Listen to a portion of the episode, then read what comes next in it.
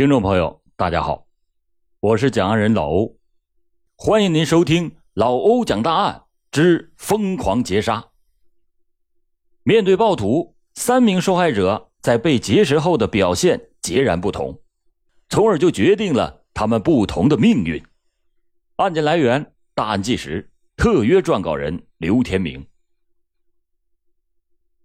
二零一一年六月初。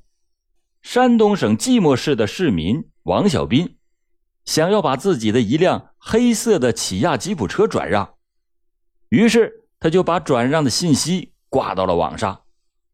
但是他万万没有想到，这条信息给他招来了一场劫财之祸。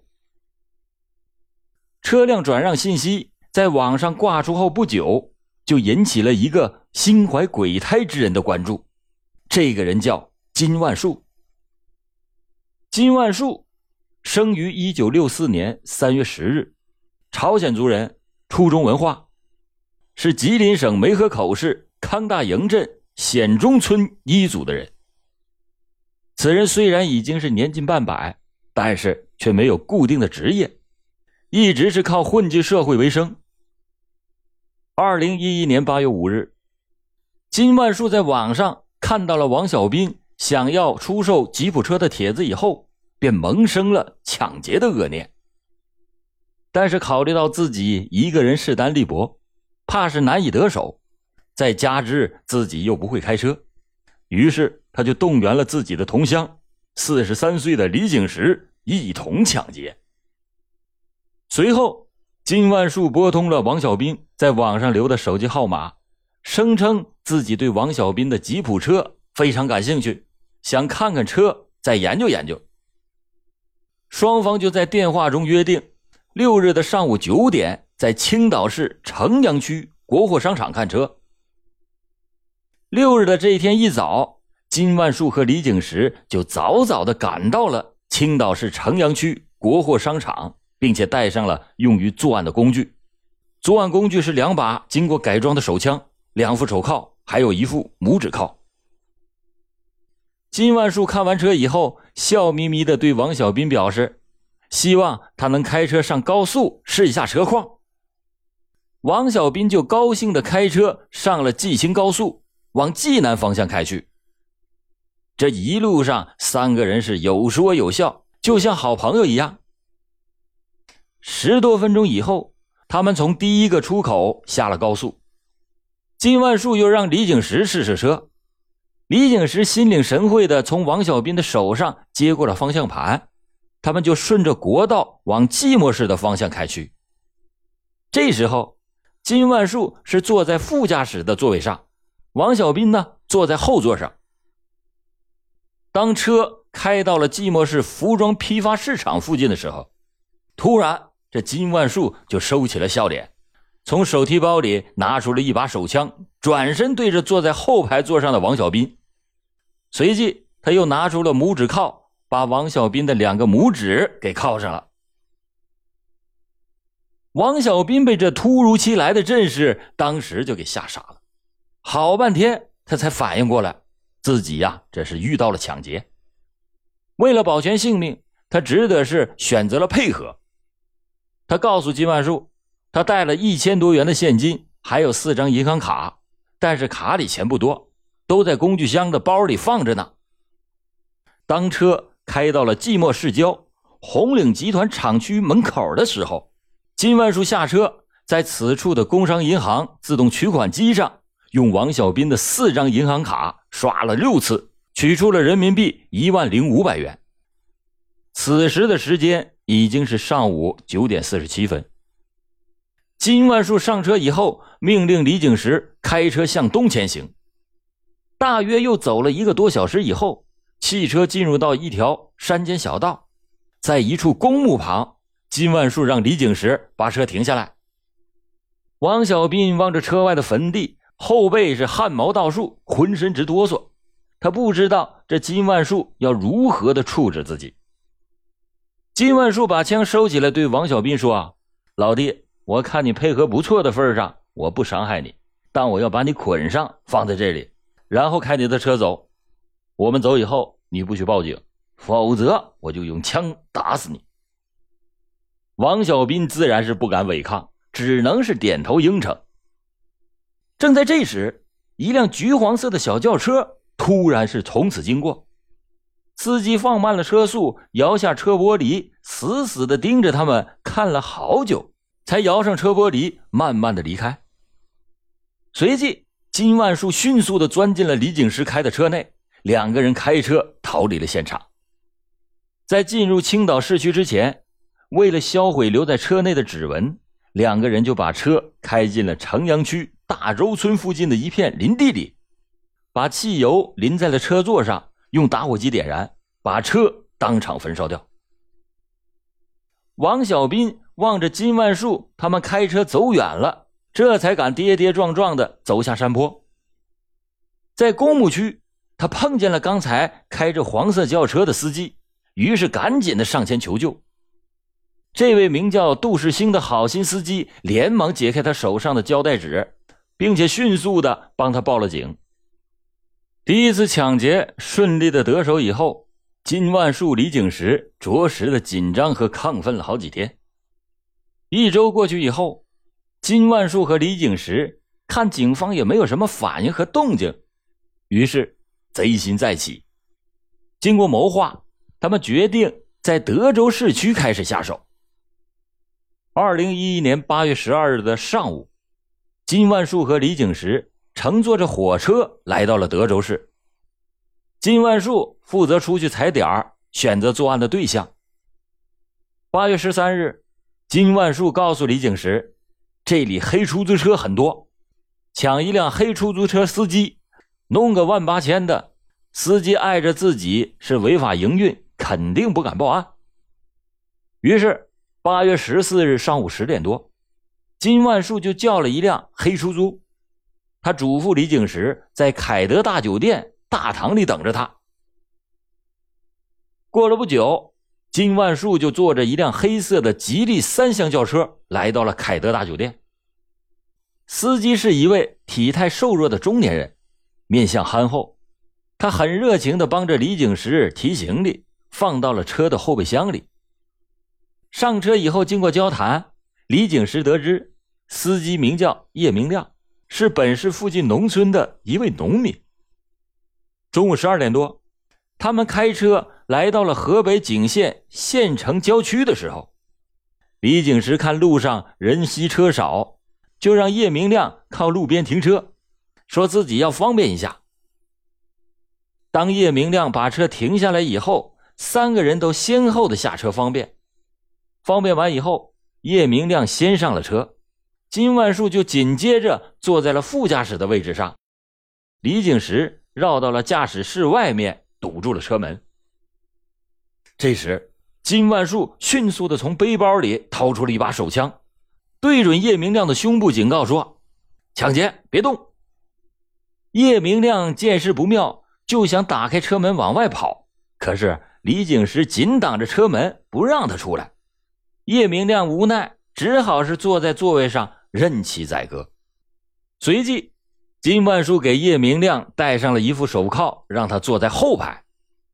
李景石就开着车向河北衡水的方向开去。在路上，金万树让叶明亮给家里打个电话，让家里交出两万元钱来赎命。没想到叶明亮苦着脸说：“我家里条件不好，根本就没有存款。”你就是打了电话，我老婆也汇不过来钱。此后，李景石就开着车上了开往北京方向的高速公路。刚走了不多远，他就发现车上的油已经不多了。李景石就用金万树的银行卡，在一家农业银行的自动柜员机上取了两千元钱，然后在附近的加油站加了四百元的汽油。他们就又开车走国道。向石家庄市区方向开去。到了晚上八点多，金万树突然想起来，就在几个小时之前，李景石取钱的过程全都被叶明亮给看见了。于是他就用朝鲜语向李景石说：“坏了，咱们取钱的时候，这个司机都看到了。如果要是放了他，他肯定去报案。警察从柜员机的录像上一定能查到咱们，咱们。”得把他给做了。李景石一听，这心里也是七上八下的。为了保全自己，他亮明了自己的态度，说：“好，那你就看着办吧。”到了晚上十一点多，他们行进到河北省安国市境内。金万树就对叶明亮说：“咱们今天晚上就在这儿睡觉，我怕你跑了，我得把你的脚给铐上。”叶明亮就顺从的让金万树用铐子把脚给铐上了。把叶明亮的脚铐上以后，金万树说：“你下车方便一下，咱们就睡吧。”叶明亮就从车上跳下来，由李景石扶着朝前走了几步，解下裤腰带准备小解。就在这时，站在背后的金万树用右手拿着手枪对着叶明亮的后脑开了一枪。枪响之后，叶明亮一头就栽倒在地上。金万树、李景石这连犯两案以后，已经是丧心病狂了。二零一一年八月十五日的下午，他们窜到北京市以后，在北京市西客站一个叫天宝新园的宾馆住了下来。随后，金万树在网上搜寻了一下抢劫的对象。二零一一年八月十九日的晚上。金万树在网上查到了一个要卖尼桑天籁车的人，这个人叫于胜坤。金万树就故技重施，约于胜坤在八月二十日的下午两点，在青年路国美第一城见面。双方见面以后，金万树是假意试车，让李景石开车找个比较颠簸的路开。李景石明白，他是想找一处僻静的地方下手。此时，金万树坐在副驾驶的位置上，于胜坤坐在后排的座位上。李景石开车从青年北路绕到了一条没有人的小路上的时候，金万树从包里又掏出了手枪，扭头对于胜坤说：“哥们儿，没别的意思，用一下你的车跟我们跑一趟，你别乱动，只要你配合，我们就不会伤害你。”说着。他从包里拿出了手铐，想铐上于胜坤。但是金万树万万没有想到，此时的于胜坤根本就不理会他的恐吓，突然就向他扑来，想要抢他的枪。这金万树也一惊，往后闪了一下，对着于胜坤就开了一枪，子弹就打在了于胜坤的左腹部，鲜血顿时是渗透了于胜坤的衣裤。金万树见于胜坤已经受了伤，于是又重新拿出了手铐。谁知道这个于胜坤呐，不畏强暴，又扑上来想要抢夺枪支。金万树更是大惊失色，双方就在争夺中，金万树又开了一枪，这次击中了于胜坤的右手。这接连已经挨了两枪之后，于胜坤不敢再多枪了，于是就假装顺从的安静下来。金万树从于胜坤的衣兜里搜出了一千多元钱，这时正好于胜坤的爱人打来电话，金万树就责令他说：“你赶快接家里电话，告诉你家出交通事故了，把人给撞了，现在正在去医院的路上，让他往你指定的卡上打三万元钱。”金万树右手持枪顶着于胜坤的脑袋，让于胜坤照着他的话讲完之后。又让于胜坤把他说的建设银行卡号通过手机信息发给他爱人，让他爱人马上往这个卡里打钱。于胜坤的爱人叫王小东，这是一个非常机警的女人。她从丈夫支支吾吾的语言和急切的要汇三万元钱的信息当中，感觉到了有些异样，于是又打过去电话，轻声的问：“你是不是出什么事情了？如果要是，你就嗯一声。”于胜坤就按照爱人的要求嗯了一声。王小东这得知了爱人被绑架，放下电话，第一时间内就向警方报了警。为了迷惑这金万树、李景石，受伤的于胜坤开始假装昏睡，把眼睛也眯上了，脑子里却盘算着怎么样才寻找机会逃出去。机会很快就来了，下午四点多。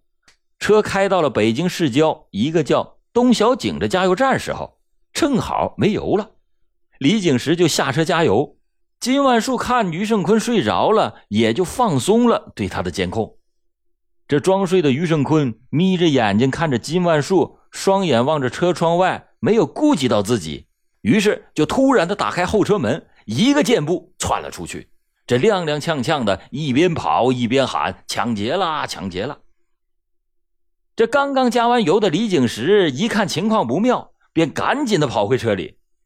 车里的金万树也是惊慌失措，结结巴巴的说：“快快快开车，别管他了，咱们赶紧跑。”李景石就开车飞快的驶离了加油站，高速的行驶了一个多小时。到了五点多的时候，车就开进了河北省香河县境内。当车行至到一座果园的时候，他们把车开进到果园里，把一瓶白酒又浇在车上，然后把车给点着了。事后，他们又打出租车赶到了香河长途汽车站，乘坐公共汽车。返回到北京西客站租住的那个天宝新源宾馆。八月二十一日下午两点，金万树、李景石又乘坐长途客车，想要返回山东济南。当客车开到了京津塘高速出京方向大洋坊收费站的时候，金万树、李景石被在此守候查车的北京市公安局朝阳分局的刑警支队民警当场给抓获。金万树、李景石在北京市落网以后，当天晚上就如实的向警方交代了三次作案的全部过程。鉴于他们在河北省保定市清苑县把叶明亮杀害，根据咱们国家刑事诉讼法关于地域管辖规定，北京市警方把金万树、李景石移交到了河北省司法机关处理。二零一二年四月二十四日。保定市中级人民法院以金万树、李景石犯有抢劫罪、故意杀人罪，分别判处死刑缓期两年执行，剥夺政治权利终身，并处没收个人全部财产。在一审判决作出以后，保定市人民检察院又以审判机关对金万树定性准确，但是量刑不当为由提起了抗诉。检察机关认为。一审法院对被告人金万树量刑不当，应当判处其死刑立即执行。二零一二年八月二十七日，河北省人民检察院检察委员会专门的就此案进行了研究，一致的认为审判机关对金万树量刑不当，保定市人民检察院抗诉有理，决定支持抗诉。在这起案中，老欧既为金万树、李景石。贪财劫杀的暴行而愤慨，更为三位受害者在被劫持以后的不同表现而感叹。在金万树的枪口胁迫下，王小斌、叶明亮为了保全性命，一味的选择屈从配合，最终是一人被劫财，一人被杀害，其结果令人惋惜。俗话讲“邪不压正”，假如这两位受害者在被劫持以后，能够多一份自救的冷静，能够多一份应对的智慧，能多一份抗暴的胆量，金万树、李景石的犯罪目的也许不会实现，犯罪的气焰也不会如此的嚣张，叶明亮更不会命送异乡荒郊。这相比之下，余胜坤的胆识令人敬佩，他不畏强暴，奋力抗争，沉着周旋，为自己赢得了自救的最好时机。也为公安机关抓获歹徒提供了第一手线索。好了，感谢您今天收听老欧讲大案。老欧讲大案，警示迷途者，唤醒梦中人。